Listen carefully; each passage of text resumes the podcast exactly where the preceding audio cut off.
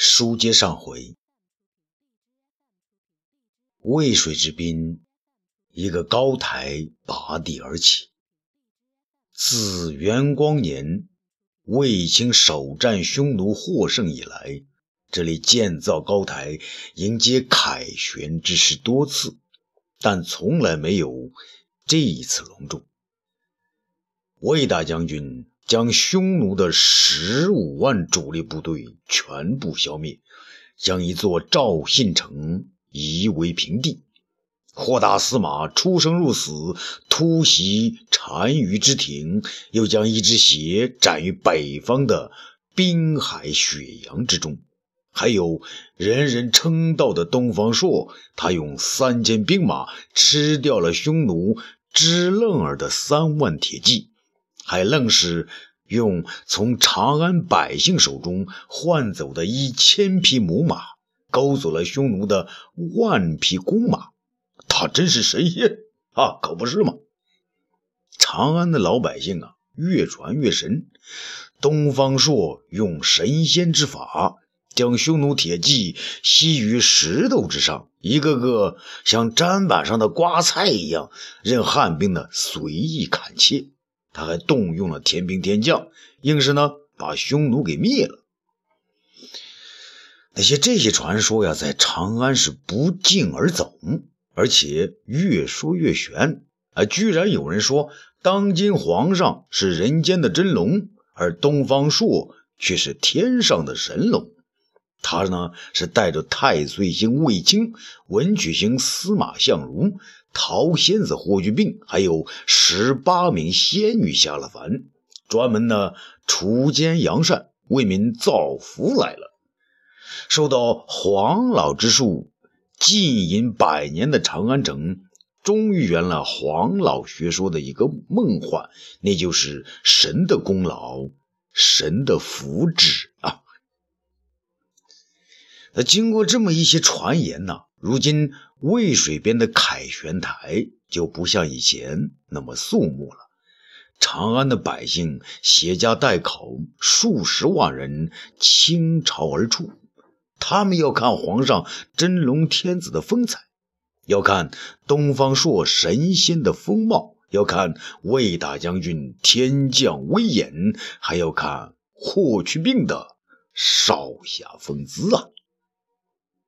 但当他们来到渭水边上，又传来一件让人欢呼雀跃的事情：皇上呢，要将自己天仙一般的长公主嫁给在边关立下盖世之功的霍去病，同时还将长安人人知道的天仙般的罗敷一同嫁给东方朔那个在战场上失去一只臂膀的二儿子。嘿，天哪！长安人真的有福气啊！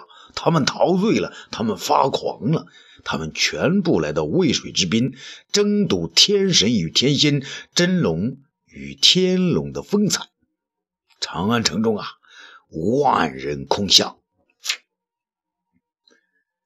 这巳时已刚过，只见无数彩车骏马出长安北门而来。大旗林立，鼓乐喧天。有人数了起来，单前面扛旗子的就有一千人呢。等到那些大旗插到高台之上，只见几百辆大车走过，其中一辆啊，足有老百姓家的房子那么大。那肯定就是皇上的车驾呀。有人说，他们发现那车上有紫气呀。还有人说，车的后边伸出来一块啊，肯定是龙的尾巴。这负责侍卫的长安执金吾呢，还是杜周？他呢也没了往日的酷劲儿，吩咐众位兵士呢，只管市民啊，不要冲撞皇上的车驾就行。大家说什么都由他们去吧。这皇上的车驾大队过去之后，接着出来的是几十顶轿子。围在中间的是一个黄色大轿子，人们知道啊，那里坐的肯定是魏皇后。如今她已成了长安人心目中最贤淑的仙女，天下至美智慧的化身呐。不过他今天不是人们要看的热点，众人的目光集中在皇后车后的两顶红色的花轿上，那里边呢坐着天下最宝贵的新娘子，啊，肯定是人间最美最艳的两个新仙女长长公主和罗敷啊。这锣鼓声啊，唢呐声啊，人的叫喊声啊，使整个古城长安沸腾起来了。当皇上坐进他的黄色大帐时，渭水边上突然沉静下来。人们远远的望去，皇上十分威严的端坐高位之上，两边林立着侍卫，而大臣们则站立在。其后老远，再往后是一排彩色的大帐，那里是皇后和公主们待的地方。河边的人只见彩带重重，看不出人的踪影。这是人们呢，一点都不着急，反正他们是要露面的嘛。等魏大将军和霍大司马一出现，皇上就会让公主他们露面的。这重重帆影之内。确实坐着皇后和长公主，还有那个伴着公主准备与辛苦子成亲的罗敷。不过罗敷啊，今天特别稳重，一点也不张扬。几天来啊，他那位不太重视规矩的嫂嫂金娥给他讲了不少规矩。卫子夫坐于帐内正中，他的脸上带着深深的忧虑，而金娥等人却拥立着。盛装打扮的长公主坐到了帐子内视线最好的地方。他们呢，想比别人早一眼看到公主朝思暮想的霍去病啊。这午时快到了，黄忠大吕的齐鸣，讨伐匈奴、全胜而归的汉家雄师，从渭水之北威严齐整、浩浩荡荡的奔来。武帝站起身来，向四周环顾一下。他看到不远之处卫子夫的目光，自己好像不能直接面对，不禁回避了一下，然后转过头来向队伍望去。雄狮般威武的大将军卫队出现了。按道理呢，下边应该是霍去病的三千羽林军，可是。他们永远无法出现了。唯一幸存的是受了重伤的霍去病和断了臂膀的辛苦子。想到这儿啊，武帝有些心酸。他强忍着再往下看，只见一辆大型的武钢车被从队伍中推了出来。卫青和众将军出现在车后，他们。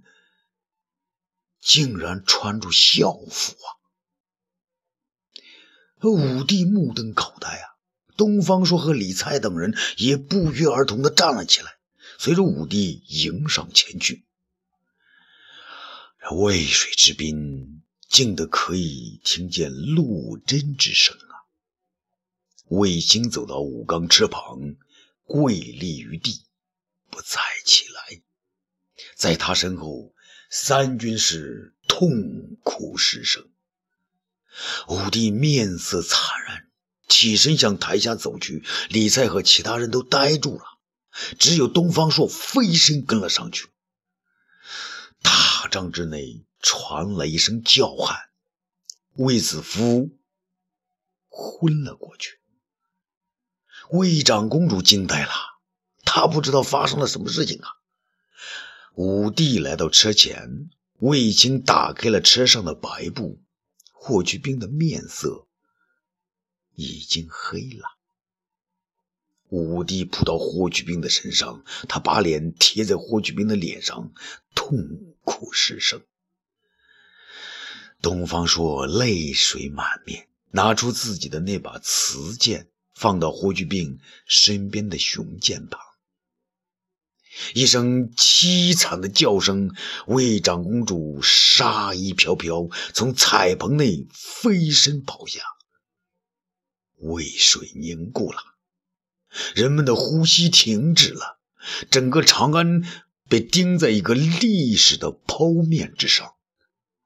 只有魏长公主在动，在飞，仙媚飘举的飞。她飞身扑向武钢车，扑向她心爱的人。除了武帝之外，所有的人都给他让路。魏长公主拼命地将武帝拉开，自己扑到霍去病身上，一面痛哭，一面亲吻着他的面孔。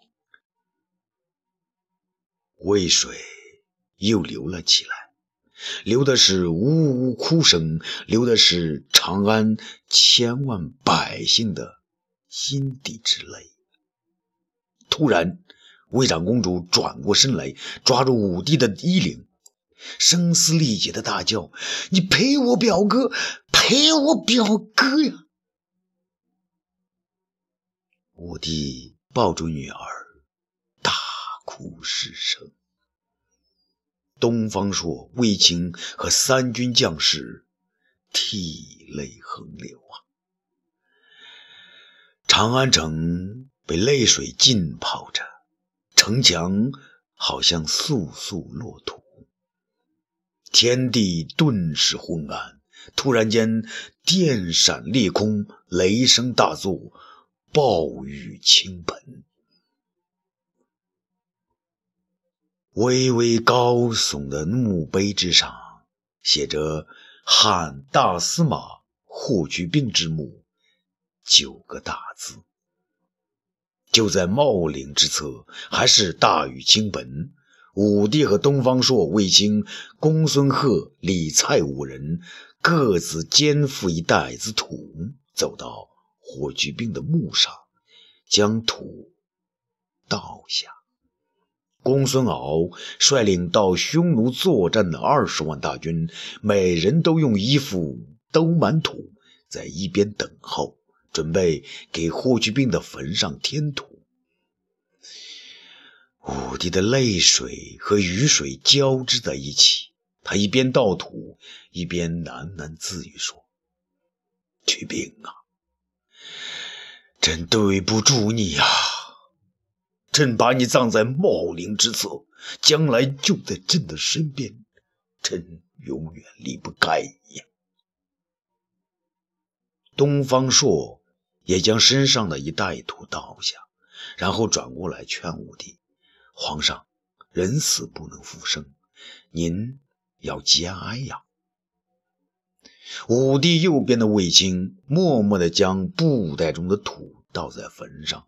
脸上却没泪水，他悲惨地说道：“曲病，你先走一步，舅舅早晚要随你去的。”听了此言，武帝更为震惊，他转过身来，拉住卫青，有似哀求般地说：“大将军，朕已经失去了曲病，朕不能再失去你呀。”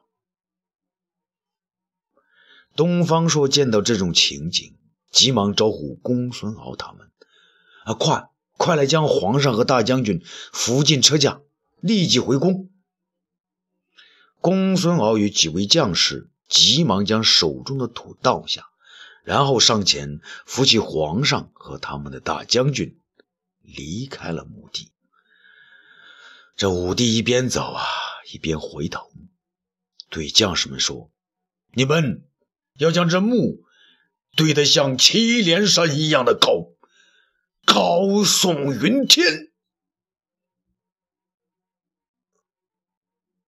远在西北千里之外的祁连山、胭脂山，还有北方的燕然山、狼居胥山，此刻都是松涛阵阵，俯首默哀。啊，欲知后事如何，咱们下次接着说。